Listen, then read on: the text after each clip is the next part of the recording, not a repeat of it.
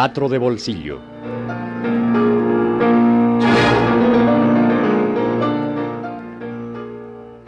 Por la emisora HJCK El Mundo en Bogotá, les presentamos Teatro de Bolsillo.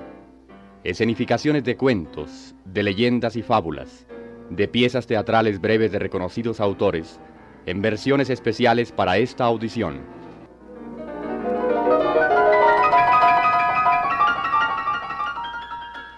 Transmitiremos hoy el drama de Leonidas Andreyev A las Estrellas, en adaptación de Víctor Muñoz Valencia. La interpretación está a cargo de Antonio Martianes, Maribella García, Alicia de Rojas, Rodrigo Carmona, Gladys Yáñez, Numa Delgado, Víctor Muñoz Valencia, Gabriel Vanegas y Efraín Troncoso. Grabación y musicalización de Carlos Plata. Dirección de Jaime John Hill.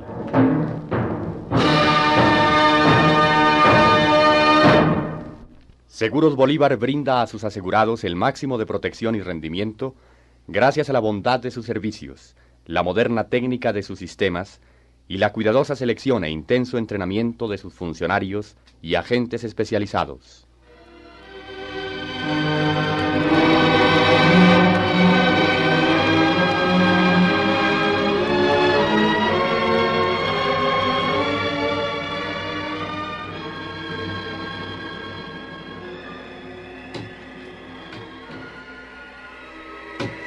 ¿Oyen?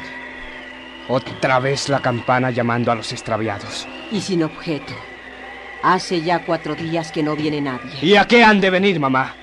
Puede que haya alguien abajo. A nadie se le ocurre trepar esta montaña. Sí, es algo difícil. No hay caminos. Estamos como en una ciudad sitiada. Ni entrada ni salida. Así es. Unos días más y se nos acabarán las provisiones. Pues nos aguantaremos. Eso es muy fácil de decir para usted, Vasil Vasilevich, que como un oso podrá alimentarse de su grasa una semana entera. Pero yo, ¿qué voy a hacer con mi marido? Con Sergei Nikolayevich. Pues apártele su ración, que nosotros nos arreglaremos.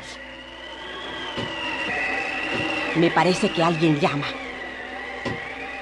No, es el viento que azota la ventana. En vano aguardas, mamá. No vendrá nadie. ¿Es posible? Joseph Abramovich, ¿no ha oído usted nada de nuevo? ¿Y a quién se lo iba a oír? ¿Qué cosas dice? Si eso es imposible, señora. Bueno, bueno, no se enfade. La sangre se me hiela en el cuerpo cuando pienso lo que estará pasando allá. Dios santo. Hay que resistir. Resistir. A usted le es fácil decir eso. Usted no tiene allá sus hijos, y yo sí. Bueno, puede que hayan alcanzado victoria completa. Puede que haya surgido allí un mundo nuevo sobre las ruinas del antiguo. No lo creo. Es inverosímil. ¿Por qué piensa eso? Ya habrá leído usted cómo el gobierno cayó, cómo en toda la ciudad se levantaron barricadas y cómo el pueblo se adueñó del municipio. ¿Qué no puede haber pasado en estos cinco días? Sí, es posible, no lo sé. Oh, ¡Qué inquietud! Parece que llaman. No, es el viento.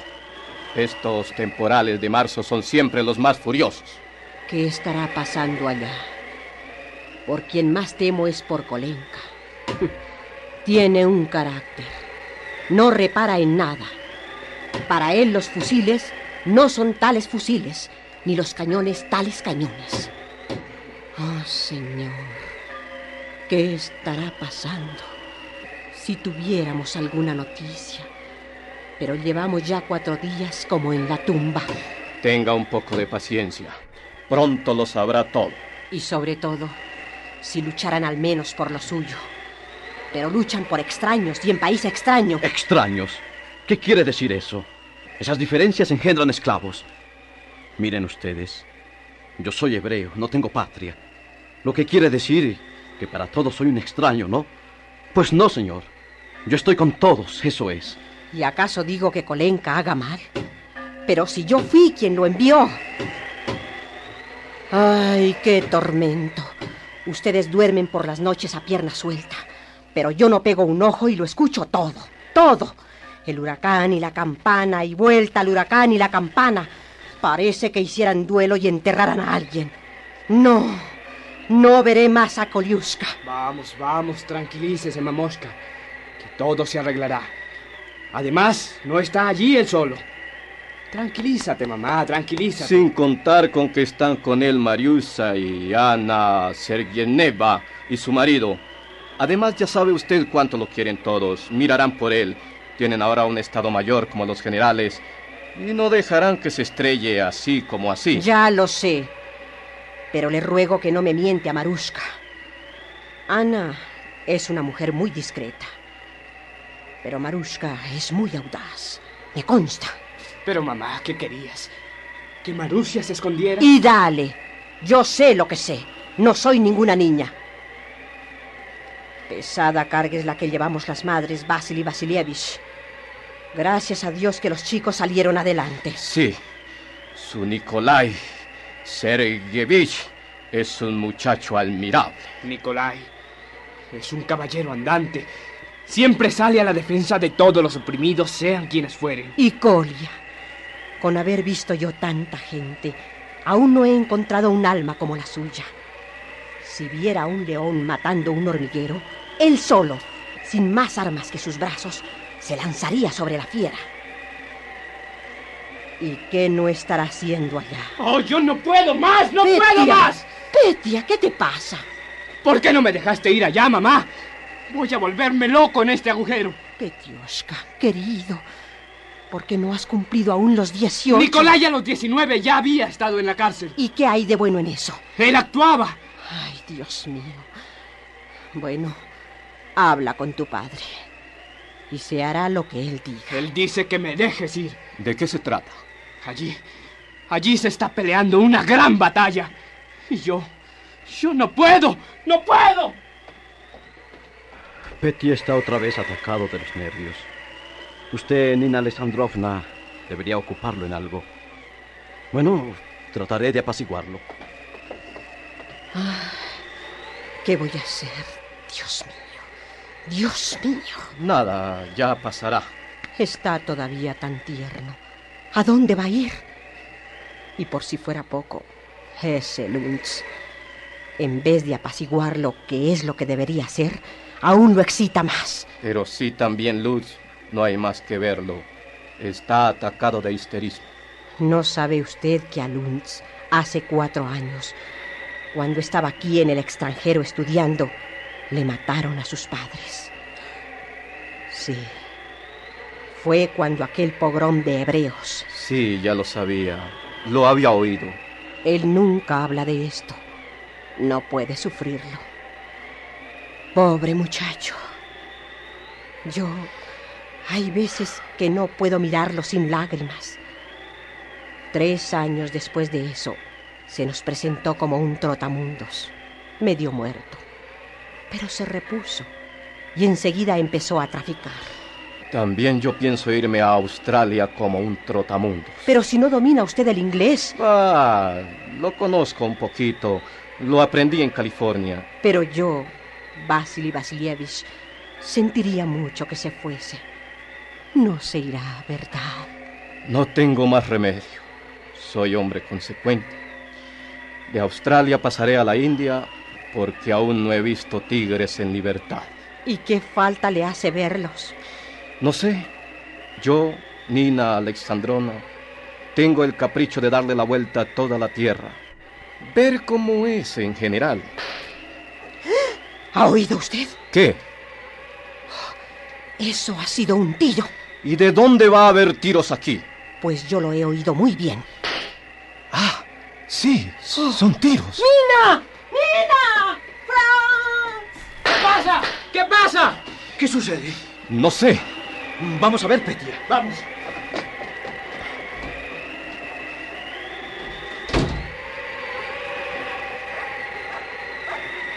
Envían gentes con el perro. Por lo visto, alguien se ha extraviado. ¿Y la campana? Es que el viento viene de allá. ¿No oyó usted lo claro que sonaban los tiros? ¿A quién puedo serle útil? Por lo pronto a nadie. Coloquémosle aquí, Trace.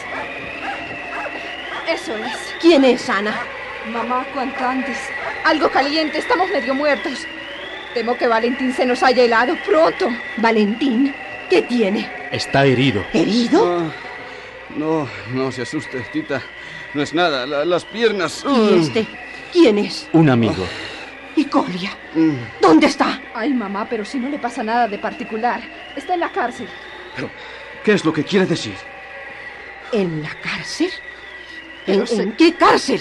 Pero, señor, ¿cómo no lo entienden? Nosotros huimos con la intención de escondernos aquí. Pero es que la revolución ha terminado ya. Yo sigo sin comprender. ¿Qué ha pasado?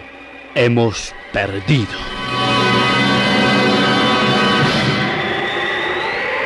Mamá, hay que ver lo que hacemos con el herido.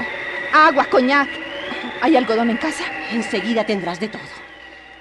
En la cárcel. Habría que llamar a Sergei Nikolayevich. Yo voy por él. Pero cuéntenos, por favor, lo que ha pasado, señor. eh, Treich. Si no hubiera sido por Trace, me habría ahogado.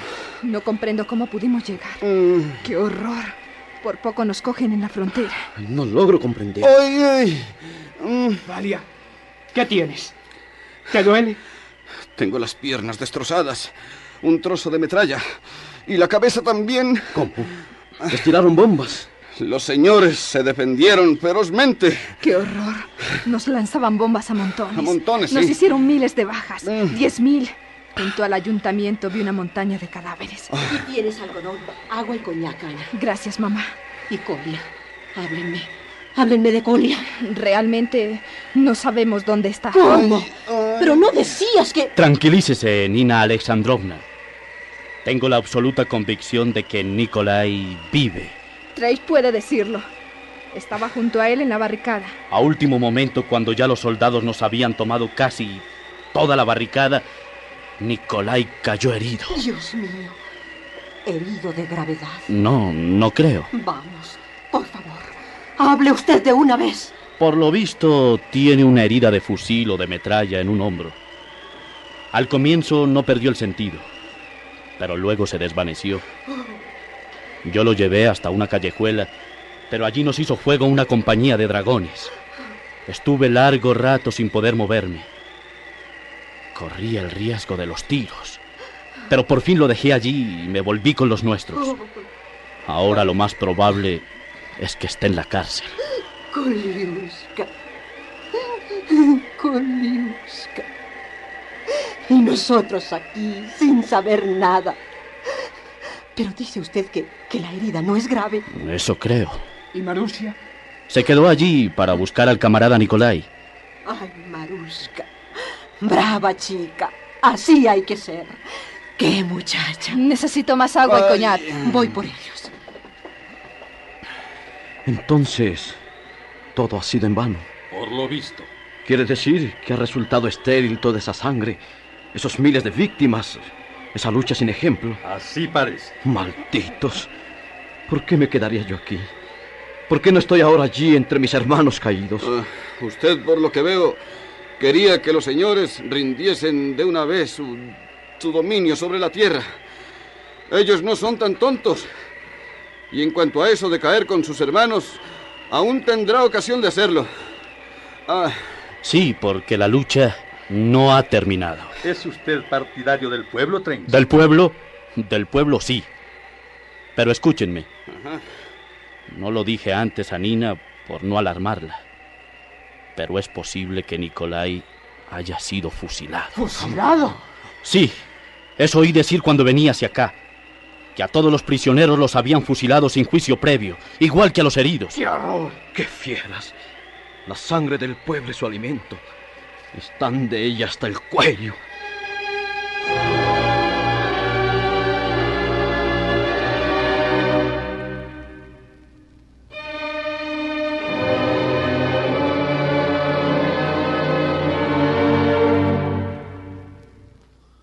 ¿Y qué, Maruska? ¿Lo viste? Lo vi. Lo vi todo. Pero este señor, Schmidt, figúrense ustedes, es un caballero notable. Ajá. Como tal sirve en la banca. Pero al mismo tiempo trabaja por la revolución. Me ayudó mucho. Eso está bien. Pero de Nicolai, ¿qué nos dices? Está en la prisión de Echtenberg. Bueno, eso ya lo sabemos. Querían fusilarle. Dios mío, a Colia. No, no, no se asuste, mamucha, que no lo harán. Ellos son malos, pero terriblemente estúpidos. Sí, es verdad, sí. Lo que me costó más trabajo fue dar con él. Ocultan los nombres de los detenidos para así poder en secretos informarles causa deshacerse de ellos. Pero ahí vino en mi ayuda el señor Smith. ¿Han oído? ¿Han oído? ¿Lo querían fusilar? Así fue. La cosa sería larga de contar. Pero en resumen, yo amenacé, rogué, invoqué la opinión pública de Europa, el prestigio cultural de su padre y paré el golpe. Yo misma estuve en la cárcel. Bueno, ¿y cómo está él? Pues. Pues un poco triste. Pero ya le pasará, no es nada. ¿Y la herida? No, no fue nada. Ya está cicatrizando. Ya saben lo fuerte que es. Pero eso sí, qué celda. Es un sótano, una tumba, un pantano. No sé qué nombre darle. La conozco, sí. Estuve allí. Pero yo armé tal alboroto que me prometieron trasladarlo a otra inmediatamente. Pero, ¿cómo se libró usted? ¿Cómo no lo aprendieron? También me detuvieron los soldados ese día. Pero yo me eché a llorar con tal sentimiento, hablando de mi pobre abuelita que me había mandado a la tienda y me estaba esperando, que les dio lástima de mí y me soltaron. Uno de ellos me dio un ligero culetazo. ¡Oh, qué estupidez! Tresh, ¿no sabe usted quién nos vendió? Sí, lo sé. A los delatores y traidores hay que matarles. ¿Pero qué sed de sangre tiene usted, Marusia? Se les puede matar de una descarga eléctrica. Y así se evita la sangre. Bueno, bueno. Pero ¿y Kolushka? Nikolai, ya lo dispuse todo. Todo está listo. Lo único que nos hace falta es dinero, mucho dinero. Con Colia piensan fugarse un soldado y un carcelero. Y claro que vendrán aquí. Hoy mismo voy allá. No hay que perder ni un minuto. Pero tienen dinero. Nina, tú podrás decirlo. Solo esos tres mil. Necesitamos cinco mil.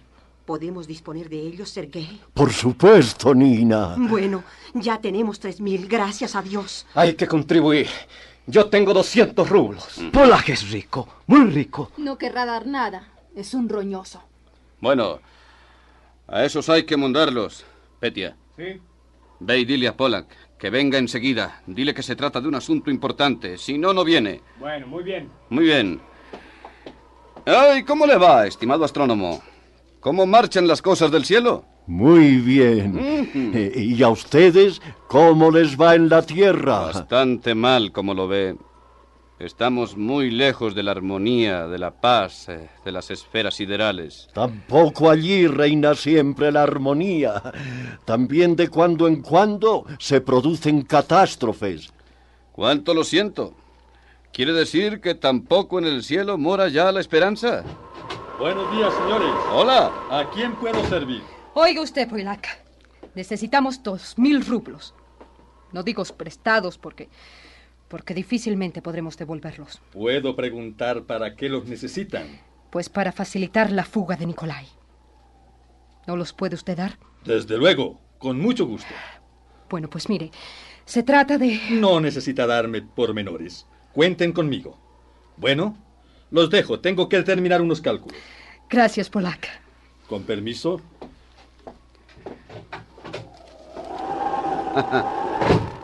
Vaya, un profesor, ¿eh? Es bueno, ¿verdad, Sergi Nikolaevich? Es muy capaz. ¿Pero para qué sirve la astronomía? ¿Para hacer calendarios únicamente? Ana le tiene tanta tirria a la astronomía. A mí me revienta eso porque no comprendo. ¿Cómo haya quien se pase la vida mirando al cielo, cuando hay tantas cosas que arreglar en la Tierra? La astronomía es el triunfo de la razón. Pues yo creo que el triunfo de la razón sería más sonado si no hubiera hambrientos en la Tierra. Usted parece pronunciarse en contra de la ciencia, Ana. No, en contra de la ciencia no, sino en contra de los científicos, que toman la ciencia como un pretexto para eximirse de los deberes sociales. El hombre debe decir, yo quiero. Eso de los deberes es una esclavitud. Ah, de suerte que si Nicolai no lograra evadirse y lo... Eh, sin duda que lo sentiría mucho, pero... No haga broma, Sergi Nikolaevich. Si vieran la pena que me da oírle. Pero si no hablo en broma, Marusia querida. Yo nunca me di trazas para bromear. Eso es verdad. Sergei no bromea en su vida. Ajá. Es peor para él. Eso significa taparse los oídos con algodón astronómico. Aquí tranquilidad.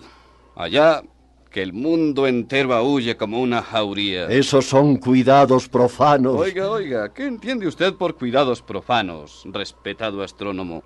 El que yo tenga las piernas laceradas hasta el hueso por un casco de metralla pertenece, según usted, al capítulo de los cuidados profanos. Claro que sí. Ajá, según eso.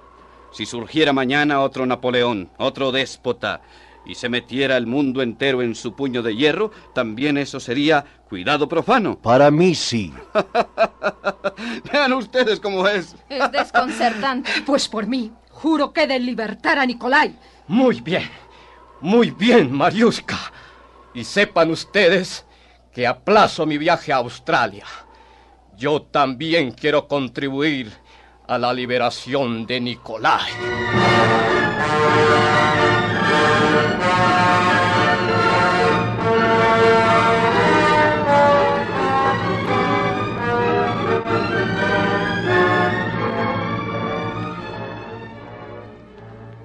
Valia, ¿has leído que el presidente denegó el indulto a Kasoboski? Ujú.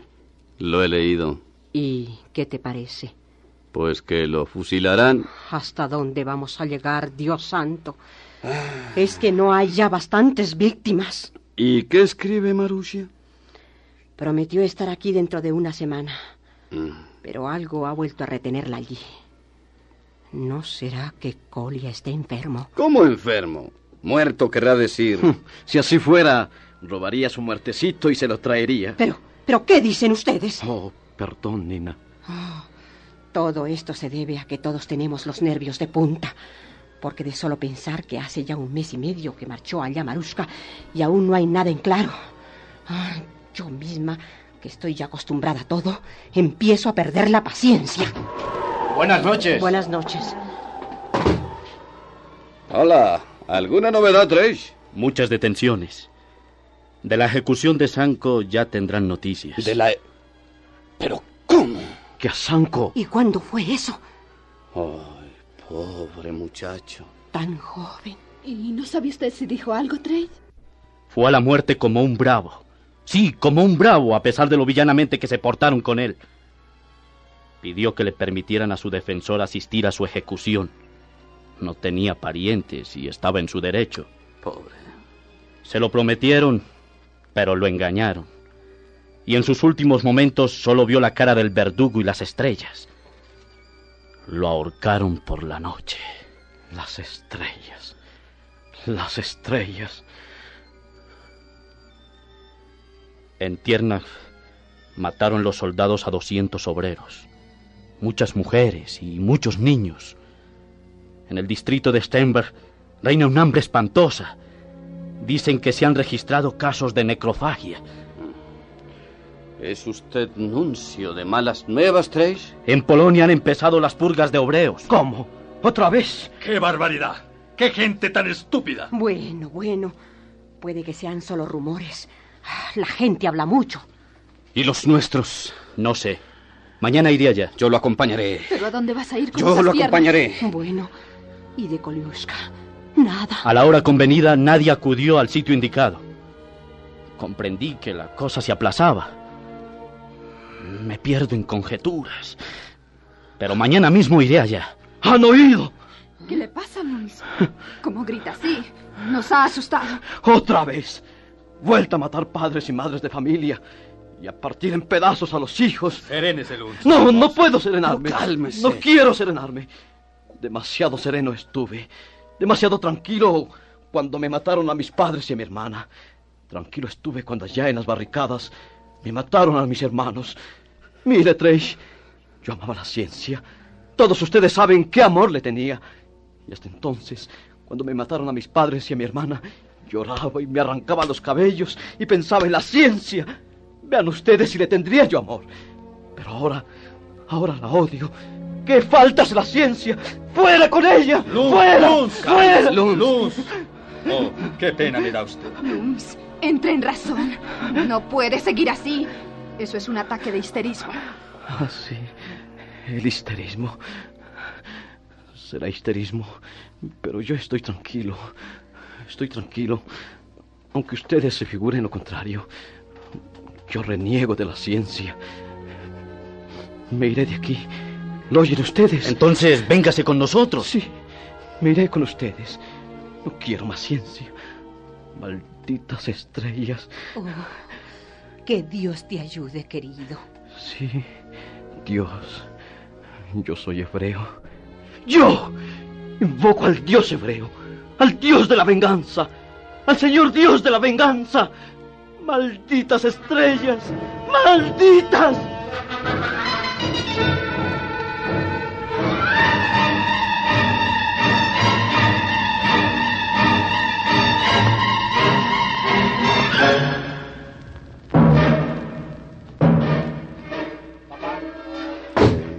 Te molestaré si me quedo acá? Nada de eso, amiguito. No quiero bajar allá. Aquello está ahora muy aburrido. Temo, hijo mío, que mamá no esté muy bien. Ahora está durmiendo. Me he pasado casi todo el día con ella. Pero está muy inquieta por Colia. Claro, todo sigue igual. No ha habido noticias de Anna. No, no es amiga de escribir cartas. Desde luego que no habrá nada nuevo. Y así se lo digo a mamá. Pero ya sabes lo difícil que es convencer a las mujeres. Pero no quiero estorbarte. También tienes que hacer cálculos, ¿verdad? Sí, unos cuantos, hijo. Y si vieras qué cansado estoy. Pues yo me entretengo leyendo. Mira, papá. Ayer leí en los periódicos que has hecho un descubrimiento de gran importancia respecto a la nebulosa. Y que eso te pone a nivel de... Bah, ese descubrimiento, amiguito, lo hice ya hace diez años. La fama en astronomía llega retrasada y a nosotros nos tiene sin cuidado. Ah, no lo sabía. Nosotros vivimos aislados, como los sacerdotes egipcios, aun contra nuestra voluntad. Qué tonterías, Paposca. ¿Por qué, cuando caí enfermo, mandaste que me instalaran acá? Sin duda alguna te estorbaba. Nada de eso, hijo. Pero es que cuando yo quiero profundamente algo, quiero tenerlo aquí. Tengo la grotesca convicción de que en esta altura no puede haber dolor ni enfermedad. Aquí están las estrellas. Una noche me desperté y te vi. Estabas mirando las estrellas. Estaba todo en silencio. Y tú mirabas las estrellas. Y a mí. Entonces me pareció comprender algo. Es decir, comprender no. Sentir... no sé qué, no puedo explicarlo. Era como si en el mundo estuviésemos solos, tú, las estrellas y yo, o como si ya nos hubiésemos muerto. Eso no me dio miedo, sino que me infundió serenidad, como algo bueno, puro. Ahora quería vivir así. ¿Por qué será eso, papá? El hombre solo piensa en su muerte, y por eso la vida se le hace tan horrible y tediosa como a una pulga perdida en una cueva. Para llenar ese vacío espantoso, idea muchas cosas bellas y fuertes, pero hasta en eso solo habla de su muerte, con lo que se agrava su terror. Si él supiera que en todo hay vida. ¿En todo, papá? Sí, hijo mío, sí. Todo vive. Y cuando eso comprende el hombre, siente la alegría de vivir. ¿Tú no has oído cantar las estrellas? No las he oído. Pues sí, cantan. Y sus canciones son misteriosas como el infinito. Quien siquiera una vez oyó sus voces saliendo de lo profundo de los espacios infinitos, pasa a ser hijo de la eternidad. Hijo de la eternidad. Sí, Petty, así. Así un día se llamará el hombre. no te enfades, papá. Pero, ¿también Pollack es un hijo de la eternidad? Puede que sí lo sea. Si es tan obtuso, tan cerrado. ¿Eh? Pero, ¿qué pasa? ¿Quiénes hablan? Allí solo está mamá. Sí, sí, pero no será Marusia. Sí, es Marusia. Ha llegado ya. Bajo enseguida, papá.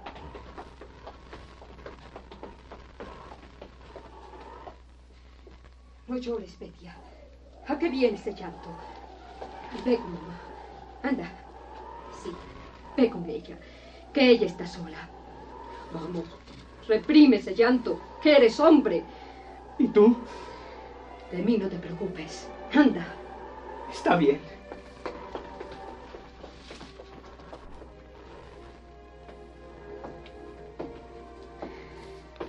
Buenas noches, Sergi Nikolaevich. Marusia, alma mía, cuánto me alegro de que haya venido. Y Nicolai se evadió. Sí. Se fugó de la cárcel. Y está aquí. No, Pero no corre peligro, Marusia. no. Pobre Marusia.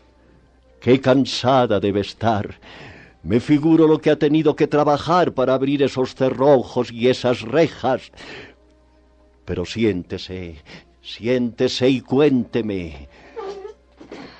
Gracias. Bien, yo aquí mismo estuve sentado con Petia. Qué chico tan bueno, Petia. De algún tiempo a esta parte me recuerda a Nicolai, Sí, pero noto en él algo de femenino, de débil, que a veces me inquieta. Mientras que Nicolai, por el contrario, qué enérgico, qué audaz, cuánta armonía y fuerza en todo él, cuánta ternura unida a su entereza de carácter. Es un dechado de humanidad viril, forma recia, gallarda, que la naturaleza destruye para no repetirse. la destruye, sí. Yo quería justamente decirle, Y todos lo quieren, Marusia, todos, incluso Ana. Y qué guapo es. A usted, Marusia, le parecerá estúpido lo que voy a decirle, pero me hace el efecto del cielo estrellado antes del amanecer. sí. El cielo estrellado antes del amanecer. No tenía más remedio que evadirse. Yo estaba absolutamente seguro de ello. La cárcel. ¿Pero qué es eso de la cárcel? Con sus cerrojos y su estúpida reja. Me asombra que haya podido retenerlo tanto tiempo. Tenía que sonreírle y dejarle paso como a un príncipe feliz. Padre. Padre, qué horror. ¿Pero qué es eso, Marusia? ¿Qué le pasa? Destruida está esa forma tan recia. Destruida, sí, padre, esa forma tan bella. ¡Muerto! ¡Hable! Ha perdido el juicio. ¡Qué espanto! Maldita sea la vida. ¿Dónde está el Dios de esta vida? Maldita vida. Lágrimas, muerte. ¿A qué seguir viviendo cuando mueren los mejores? La vida no tiene justificación. No la tiene. Cuéntemelo todo. ¿Para qué? ¿Acaso se puede contar? Para contarle sería preciso comprenderlo. Y se lo puede comprender. Vamos, cuéntemelo, Marusia. Él era mi estandarte. Cuando los bárbaros lo arrojaron a la prisión, yo me decía, "Bah, ellos son unos bárbaros y él es el sol. Enseguida se levantarán todos cuanto lo amen y echarán abajo la cárcel y volverá a brillar el sol, mi sol. Pero ¿cómo ocurrió eso? ¿Cómo se extingue una estrella? ¿Cómo muere el ave cautiva? Dejó de cantar. Se puso pálida y triste. Pero hacía por tranquilizarme. Solo una vez me dijo, no puedo comprender esta reja de hierro. se interpone entre mi pueblo y yo. Entre mi pueblo y yo. Y la derribaron. Armaron un plan en el penal. Y los carceleros entraron en las celdas y los mataron uno por uno. Les acometieron a puñetazos, a patadas. Les pisotearon los rostros hasta desfigurárselos. Se hartaron de maltratarlos como fieras sanguinarias de una fría crueldad. No perdonaron ni a tu hijo. ¡Qué horrible! Aquel rostro suyo, tan hermoso, que a todo el mundo sonreía. Le habían partido la boca. Aquellos labios que jamás en la vida habían mentido. Gracias que no le sacaron los ojos. Aquellos ojos que solo se posaban en lo hermoso. ¿Comprendes esto, padre? ¿Puedes justificarlo? Siga, Marusia. Desde entonces nació en su alma esa pena horrible, mortal. No, no recriminaba a nadie. Defendía ante mí a los carceleros, a sus asesinos. Pero a sus ojos asomaba esa negra pena. El alma se le moría. Y todavía seguía tranquilizándome, consolándome. Solo una vez me dijo, toda la pena del mundo la llevo en mi alma. Continúe, Marusia. Empezaba a perder el juicio. Luego se callaba. Los ojos se le, se le habían vuelto enormes, negros, como si con ellos contemplase el dolor del mundo entero. Cuando ayer lo sacaron a pasear, quiso tirarse por la escalera abajo de un salto, pero lo sujetaron. Luego, luego la locura, la camisa de fuerza. Eso es todo. Lo vio usted. Cuando fui a verle, estaba ya en la enfermería. Pero de eso no quiero hablar. No puedo. Siempre los hombres matan a sus profetas. Padre, ¿cómo es posible vivir entre hombres que matan a sus profetas? ¿A dónde ir? No puedo más. Ya no puedo ver un rostro humano. Qué horrible es para mí. He llorado todas mis lágrimas. En adelante, siempre tendré esa misma pena. Mortal, definitiva. Y Nina lo sabe. Sí. ¿Y qué han dicho los médicos? Dicen que se ha quedado idiota. ¡Idiota! ¡Idiota! Nikolai. Sí. Nikolai. Idiota. Ese dechado de hombre. Esa alma armónica. Radiante. Sumida en la sombra. En el caos tedioso. Mísero. Revuelto. Hace un mes que llevo sobre mí, día tras día, ese tormento. ¿Y qué piensas hacer ahora? No lo sé. Aún no he pensado en eso. Me parece vergonzoso, padre. Eso de ponerse a pensar en uno mismo, en una nueva vida, al borde de una tumba recién abierta. Hasta los perros necesitan algún tiempo para acostumbrarse a la pérdida de sus cachorros. De Nikolai cuidaré yo. Bien poco es lo que ahora necesita. Pero tú, Marusia, no vuelvas a verlo. Eso no. Iré. Mm. Eso es un sacrilegio. Tan sacrilegio como guardar un muerto en su habitación. Los cadáveres hay que echarlos al fuego. Yo los guardaría en mi cuarto. ¿Para qué? Sí. Ya encontré. Ya sé lo que voy a hacer. Construiré una ciudad y albergaré en ella a todos los viejos, a todos los miserables y decrépitos, a todos los locos, a todos los ciegos. Y también a todos los sordomudos e idiotas, a todos los cancerosos y paralíticos. Allí estarán también los asesinos. Me da compasión, Marusia. Allí estarán también los traidores y los embusteros. Y todos esos seres que parecen hombres y que son más feroces que las propias fieras. Y las casas de esa ciudad serán también como sus habitantes, torcidas, arrancadas, ciegas, sin luz. Casas asesinas, traitoras. Y se caerán encima de sus moradores y mentirán y los ahogarán poco a poco. Y también tendremos entre nosotros asesinatos continuos, hambre y llanto. Y proclamaré zar del hambre a Judas y llamaré a esa ciudad a las estrellas. Pobre Marusia, qué pena me da oírla. Basta. ¿No la tienes por tu hijo? Yo no tengo hijos.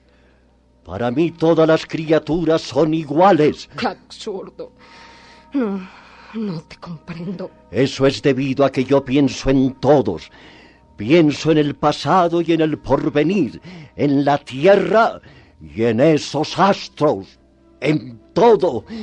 Y entre las nieblas del pasado veo miríadas de caídos y veo también el cosmos y veo como por doquiera reina la vida ilimitada. Así que yo no puedo llorar por uno solo. Ay, nuestro Koliuska. Nuestro Koliuska. Mamoska. Mamoska, no llores. Ay, Koliuska. Le quitaron el hijo. ¡Locos! Ciegos osaron levantar la mano contra él. No importa, padre. Seguiremos viviendo. Oh, Koliuska. Koliuska. Si el sol no estuviera tan alto, lo apagarían para matar en la sombra. Le quitaron el hijo. ¡La luz nos quitaron! Oh, padre! ¡Mamá! No, no hay que llorar. No hay que llorar. La vida está en todas partes. Ahora mismo, en este instante, está naciendo algo. Algo así como otro Nicolaba. Todavía mejor que él porque la naturaleza no se repite. Naciendo para la locura, para la muerte, para que luego una madre lo llore. Eso es lo que quieres decir. Sí, eso es. Morirá. Morirá Marusia, igual que las mejores flores pero su fragancia inunda la tierra. Pero y la muerte, y la demencia y el salvaje sacrificio de los esclavos. La muerte no existe. Y Nicolai, tu hijo. Vive en ti, Marusia, e, e, en Petia, en mí, en todos cuanto guardan algo sagrado, la fragancia de su alma. ¿Acaso murió Giordano Bruno? Fue un gran hombre. Mueren solamente las bestias que carecen de personalidad. Mueren solo aquellos que matan, pero sus víctimas, los que ellos matan, descuartizan o queman, esos viven. Viven eternamente. No hay muerte para el hombre, para el Hijo de la eternidad. Ay, Koliuska. En los templos antiguos se custodiaba el fuego, se hacían ceniza los leños, consumíase el aceite, pero el fuego se mantenía eterno. Es que tú no lo sientes aquí, en todas partes. No sientes dentro de ti su llama inmaculada. Tu alma no es otra cosa que un altar sobre el que celebra un rito el Hijo de la Eternidad. Yo iré a la vida, padre. Ve, Marusia, ve, ve a la vida. Dale lo que de ella misma tomaste. Dale al sol su calor. Tú perecerás como pereció Nicolai, como perecerán también aquellos que en su alma conservan el fuego eterno. Pero al perecer descubrirás la inmortalidad.